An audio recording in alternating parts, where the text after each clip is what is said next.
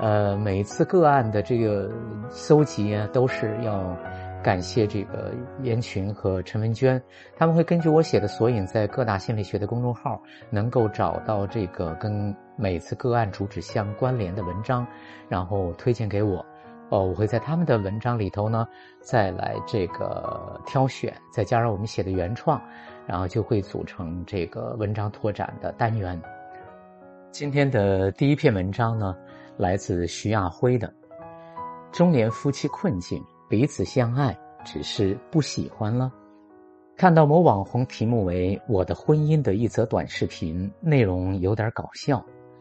老公穿着他新买的凉粉色的凉鞋在做家务，半个脚跟儿还露在鞋外面。对老公的举动，虽然他看上去一脸的无奈和嫌弃，但是对着镜头，他很真挚的表示自己心里是感激的。感激什么呢？从心理动力上来说，我很开心的穿着你的鞋，是在表达我想跟你融为一体的致欢。但是亲密关系中温馨又治愈的时刻，他在感激他的喜欢。两个人在一起生活多年，相对来讲不分手容易，但能够发自内心的喜欢下去其实很难。我们知道，在多少婚姻当中，两个人依然维持着形式。或者出于责任和道义的相爱，却已经不喜欢彼此很久了。有人曾经给喜欢和爱分别下过定义：喜欢是乍见之欢，爱是久处不厌。这也是每个人心中理想的亲密关系的路径，彼此从喜欢到相爱，并且一直爱下去。但是有很多关系是在压抑和互相折磨中走向地老天荒的。这与我们认知层面的理解形成了悖论。在精神分析的视角下，可以这样说：只要关系还在，就是相爱。即便闹到四郎对宜修此生不复相见的决心，两个人也还是分不开。在弗洛伊德那里会给你这样的解释：我们除了寻找快乐，也会固守痛苦。包括无法得到的那些旧客体遭到挫败以及阻碍的欲望。我们可能喜欢上开朗阳光的人，也可能爱上一个忧郁低沉的人。然而，让人心痛的是，有的人在自己完全意识不到的情况下，选择了跟一个施暴者走进婚姻。当遇到一个人，我们说对他有感觉。这个感觉，如果是父母曾经糟糕对待我们的部分还不被意识到，这段感情日后可能会比较麻烦。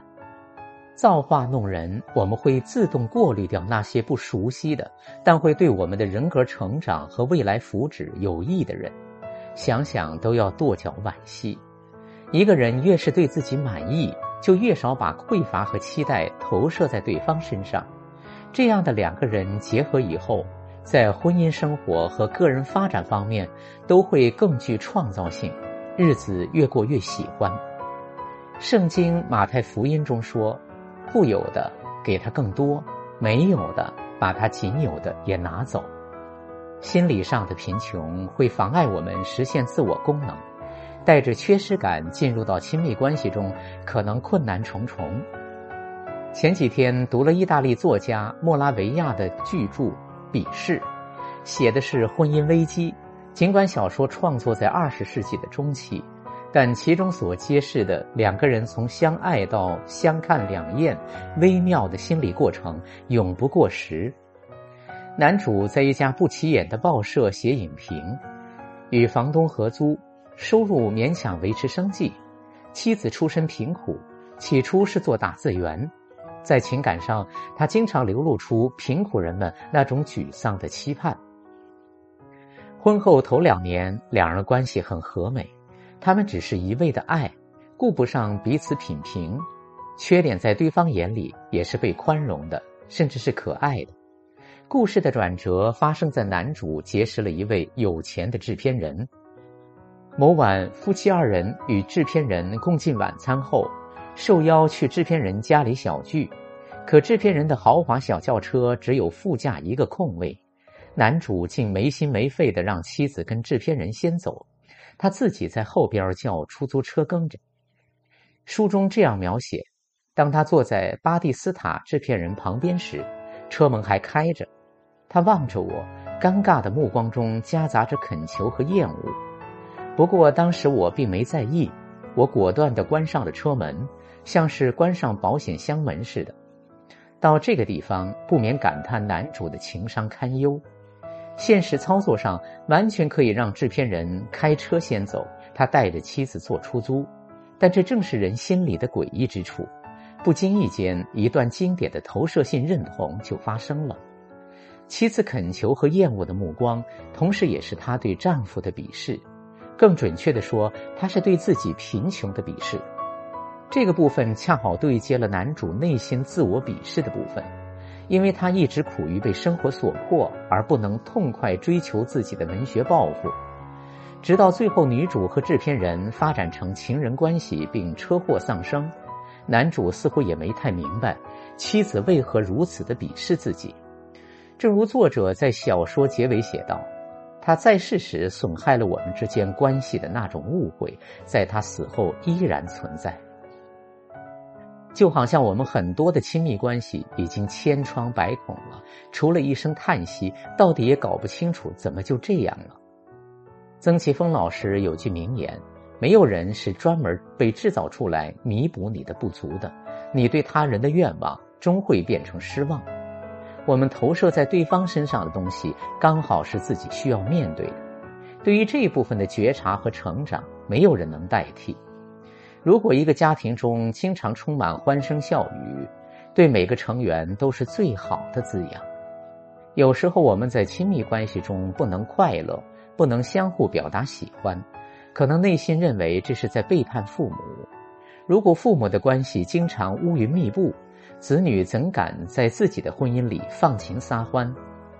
在文章开头提到的视频中，下方有一个网友留言：“我老公经常右脚穿我左脚的鞋，我不觉得这是在喜欢我，而是要逼疯我。”我在想，这一定是他身上天真无邪的真我被过早的压抑了。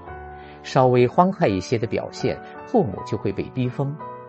比如，他们经常皱起眉头对孩子说。别闹了，安静点儿你能不能现实点儿别想了，肯定不行。诸如此类，打击孩子的热情。